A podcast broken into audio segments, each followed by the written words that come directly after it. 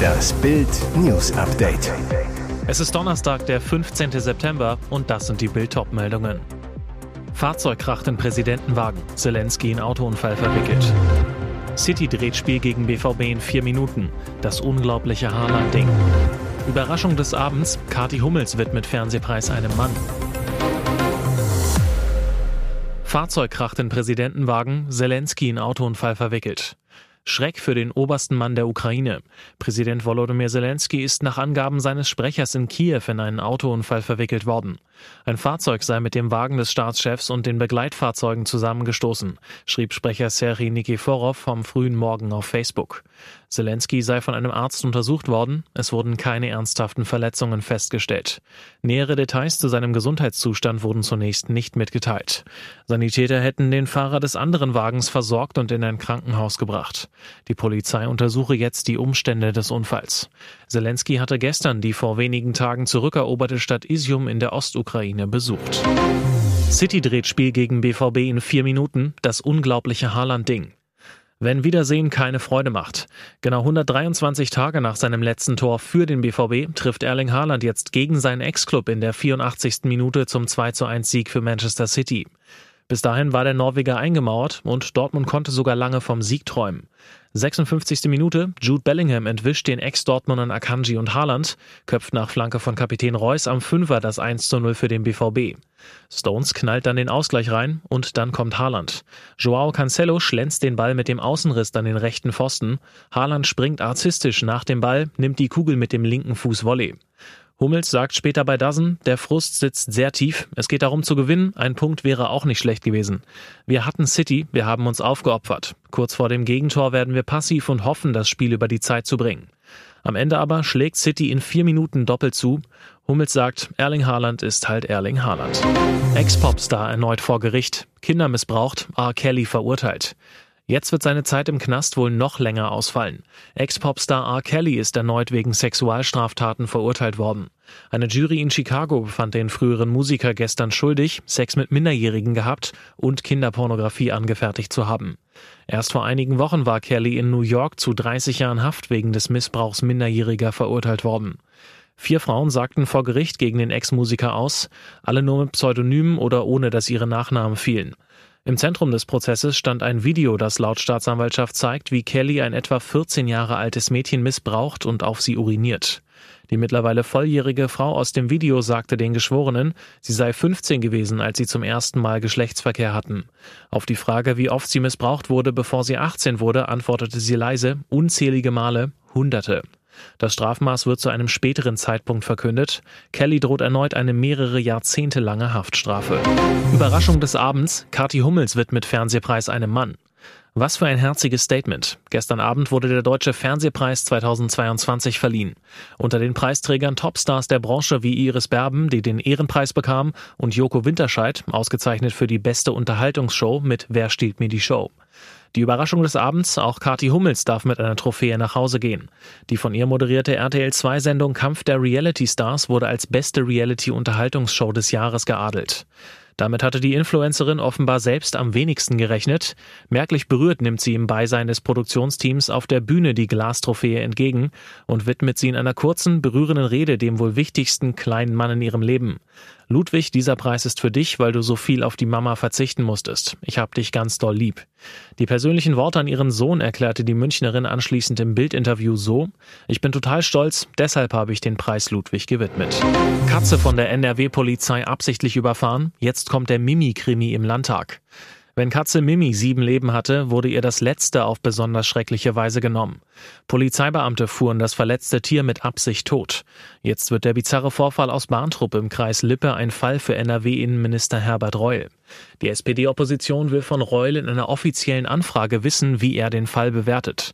Außerdem soll die NRW-Regierung sagen, warum waren die Polizisten sicher, dass die Katze nicht mehr zu retten ist? Und hatten die Beamten sich vor dem Überfahrmanöver um fachmännische Unterstützung bemüht? Die Polizei hat ihre Sicht der Dinge schon bei Facebook dargelegt. Ein Unbekannter habe die Katze angefahren, die Streife sei zu dem schwerst verletzten Tier gerufen worden. Mimi sei augenscheinlich nicht mehr zu retten gewesen. Ein Tierarzt habe man so früh morgens nicht gefunden. Die Polizisten entschieden, das Leid der Katze selbst zu beenden, so die Behörde. Ein Schuss aus der Dienstwaffe sei zu gefährlich gewesen, sodass der Streifenwagen eingesetzt wurde. Die Staatsanwaltschaft Detmold ermittelt, Mimis Besitzer hat die Beamten angezeigt. Und jetzt weitere wichtige Meldungen des Tages vom Bild Newsdesk. Das Gas war die wichtigste Waffe des Kreml. Um die westliche Unterstützung für die Ukraine zu brechen, drosselte Kriegsherr Wladimir Putin die Gaslieferungen nach Europa. Sein Ziel, Europa und insbesondere Deutschland unter Druck zu setzen, damit die schmerzhaften Sanktionen gegen sein Land gelockert werden und die militärische und finanzielle Unterstützung für die Ukraine eingestellt wird. Und tatsächlich, mit seiner Gaserpressung schaffte es Putin von seinen Verbrechen in der Ukraine abzulenken, den Fokus auf die hohen Energiekosten zu lenken und Angst vor einer Gasknappheit im Winter auszulösen. Doch vieles deutet darauf hin, dass Putin auch von der Gasfront zurückweichen muss. Verliert er nach der Schlacht um die Ostukraine auch den Gaskrieg? Ja, sagen Experten. Russland wird diesen Gaskrieg verlieren. Durch die Kombination aus dem Wechsel von Lieferquellen und Sparbemühungen haben wir es geschafft, uns von Russland weitgehend unabhängig zu machen, erklärt Wirtschaftsprofessor Jan Schnellenbach von der TU Cottbus in Bild. Und auch Wirtschaftsprofessor Moritz Schularik von der Uni Bonn ist sicher, Russland verliert auch den Wirtschaftskrieg. Warum, das lesen Sie auf Bild.de. Erneut trat König Charles III. einen schweren Gang an. Am Mittwochnachmittag begleitete er den Sarg seiner Mutter Queen Elizabeth vom Buckingham Palast zur Westminster Hall in London.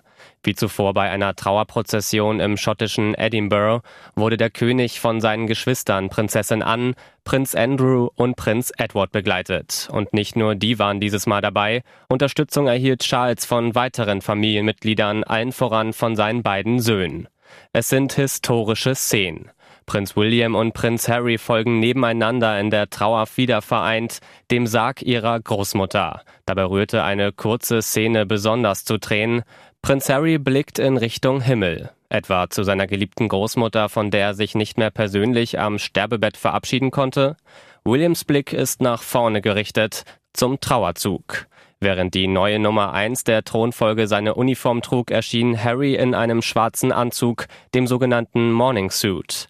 Ebenso Prinz Andrew. Der Grund? Nur denjenigen Familienmitgliedern, die aktuell Aufgaben für das Königshaus erfüllen, durften in Uniform erscheinen. Und das trifft weder auf Harry noch auf Andrew zu. Jetzt bekommt Gesundheitsminister Karl Lauterbach Gegenwind aus der eigenen Partei. Grund sind seine besonders strengen Corona-Regeln für Schüler. Lauterbach fordert von Schulkindern nach einer Corona-Infektion einen bestätigten negativen Test. Ungerecht. In der Arbeitswelt gelten solche strengen Anforderungen nicht. Die Bremer Senatorin für Kinder und Bildung Sascha Caroline Aulep kritisiert den Genossen mit deutlichen Worten, Corona für Kinder immer noch zur todbringenden Krankheit zu erklären, zeigt, welchen Blick Karl Lauterbach auf Kinder hat. So ein Vorgehen hält gesunde Kinder massenweise von Kitas und Schulen fern. Die Kinder- und Jugendärzte liefen zu Recht Sturm dagegen, so Aulep. Mit Sicht aufs Kinderinteresse ist das schlicht Panikmache, die Kindern schadet und nicht nutzt. Hintergrund ist eine Änderung im Infektionsschutzgesetz, nach der Covid-19 in den Paragraphen 34 aufgenommen werden soll. Dann stünde Corona in einer Reihe mit schweren Krankheiten wie Cholera und Diphtherie, für die Schüler besondere Nachweise einbringen müssen. Entwarnung nach Seuchenkrankheit in NRW. Ein Mann klagte in der Nacht zum Mittwoch über hohes Fieber und weitere körperliche Beschwerden, weil er erst wenige Stunden zuvor von einem Afrikaurlaub zurück nach Menden im Sauerland gekehrt war, herrschte sehr schnell Seuchenalarm.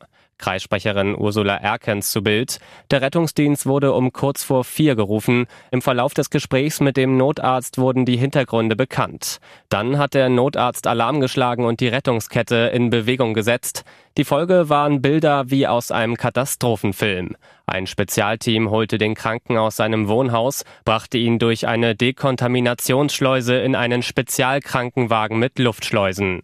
Begleitet von einer Polizeieskorte ging es am Mittwochmittag Richtung Uniklinikum Düsseldorf. Am späten Nachmittag gab die Stadt Düsseldorf dann Entwarnung. Ein Sprecher zu Bild. Erste Untersuchungen konnten den Verdacht auf eine hochansteckende und schwerwiegende Tropenkrankheit nicht bestätigen. Der Spuk ist vorbei. Wurde ja auch Zeit. Mehr als drei Monate bevölkerten bis zu 50 Punks die Promi-Insel Sylt. Erst lagerten sie vor der Wilhelmine, dann vorm Rathaus. Auch ein Ausflug nach Kampen stand auf dem Programm und sorgte für Unbehagen im Millionärsdorf. Es hagelte Beschwerden über Lärm, Dreck und Hinterlassenschaften.